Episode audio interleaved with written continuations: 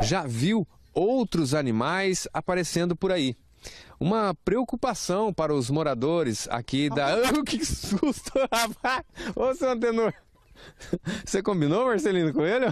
Não. Rapaz, a onça aqui tá dando medo em todo mundo.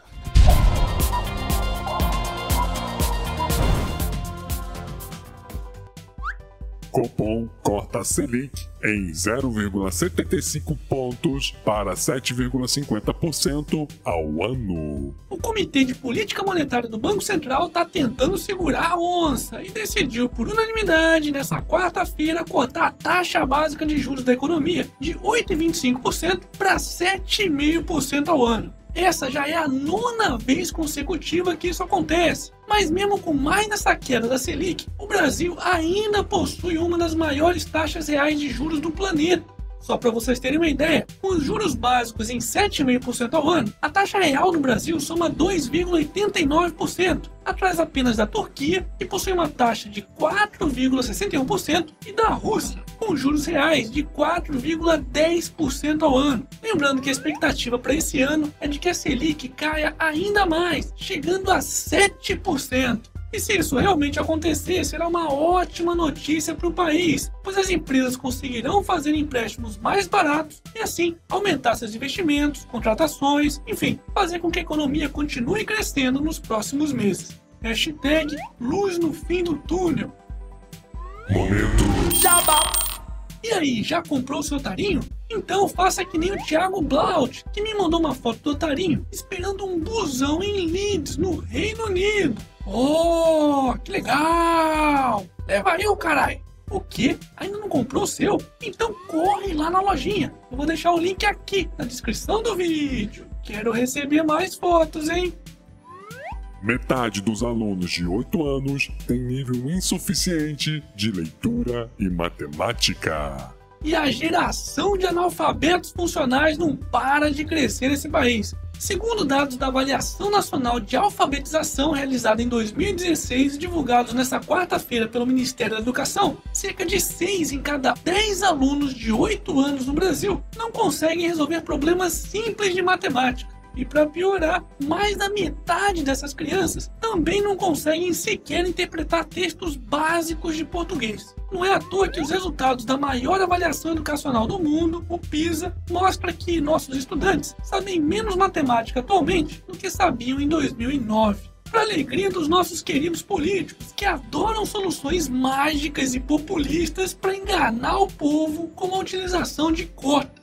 É cota para estudantes negros, cota para alunos de escolas públicas e até cotas para concurso público. Pois é, como sempre, é muito mais fácil dar um jeitinho de furar a fila e com isso ganhar os votos dos otários dos eleitores do que resolver de verdade o problema da educação básica brasileira. Hashtag a gente somos otários. Momento.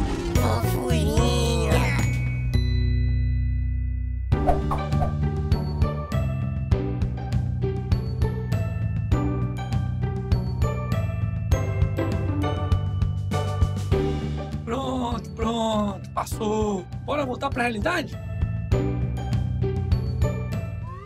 Senado aprova urgência e regra para aplicativos de transporte será votada dia 31. Pois é, a novela da proibição dos aplicativos de carona continua, atendendo a pedidos da máfia dos taxistas e dos sindicalistas, que estão pouco se fudendo para os seus clientes, para a mobilidade urbana ou até mesmo para os seus próprios motoristas. Os nossos queridos políticos conseguiram aprovar nessa terça-feira, por 46 votos a 7, a urgência do projeto de lei que simplesmente acabará com serviços de carona como Uber, Cabify e 99. Pois é, se esse projeto realmente for aprovado no Senado na próxima terça-feira, dia 31, ele seguirá para a sanção presidencial. Ou seja, bastará apenas uma canetada do bananão do Temer para acabar com todos esses aplicativos. E aí, vamos deixar esses putos acabarem com a nossa liberdade de escolha? Então, acesse a página juntospellamobilidade.com e saiba mais informações de como você pode ajudar para que essa aberração de projeto não seja aprovada. Aliás, se você ainda não utiliza o Uber, aproveita para usar o cupom de desconto Canal do Otário, tudo junto, e assim garantir até 20 reais de desconto na sua primeira corrida. Hashtag Juntos pela Mobilidade. Deputados aprovam projeto de lei que proíbe nudez em exposição no Espírito Santo.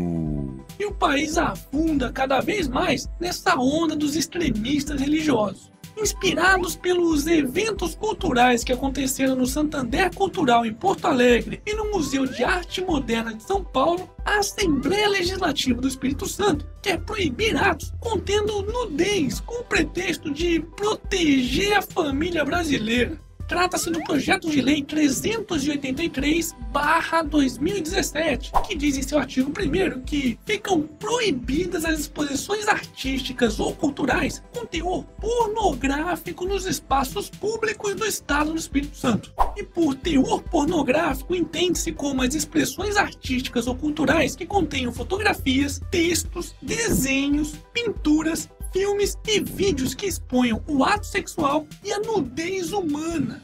Ai ai, um simples controle da classificação etária já seria mais do que suficiente para resolver qualquer questão desse tipo. Mas simplesmente proibir algo de ser apresentado não apenas é um atestado de ignorância, como também é censura. Ainda mais quando o texto do projeto é tão genérico como esse, definindo como pornografia qualquer exposição artística que contenha nudez humana.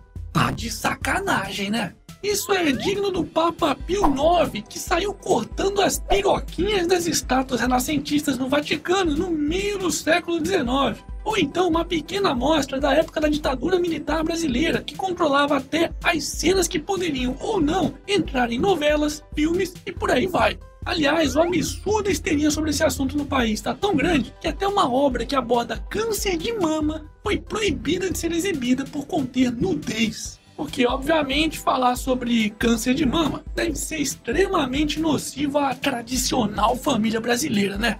Não pode, porra! Isso me faz lembrar do que aconteceu com o Irã, que na década de 60 era assim. Mas depois, graças à onda de extremistas religiosos e, claro, de uma ajudinha norte-americana, ficou assim. Hashtag Acorda Brasil.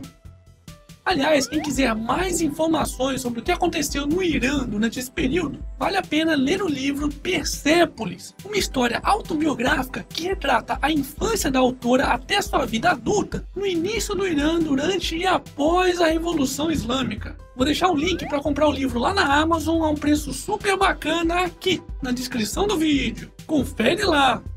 E para finalizarmos essa edição, Anitta paga peitinho em apresentação no prêmio Multishow. Ah, nunca tem algum cantor pagando piroquinha, né? Me sinto discriminada. é mesmo, é. Dona de divinas tetas. Foda-se. E esse foi mais um Otário News com as principais notícias do dia.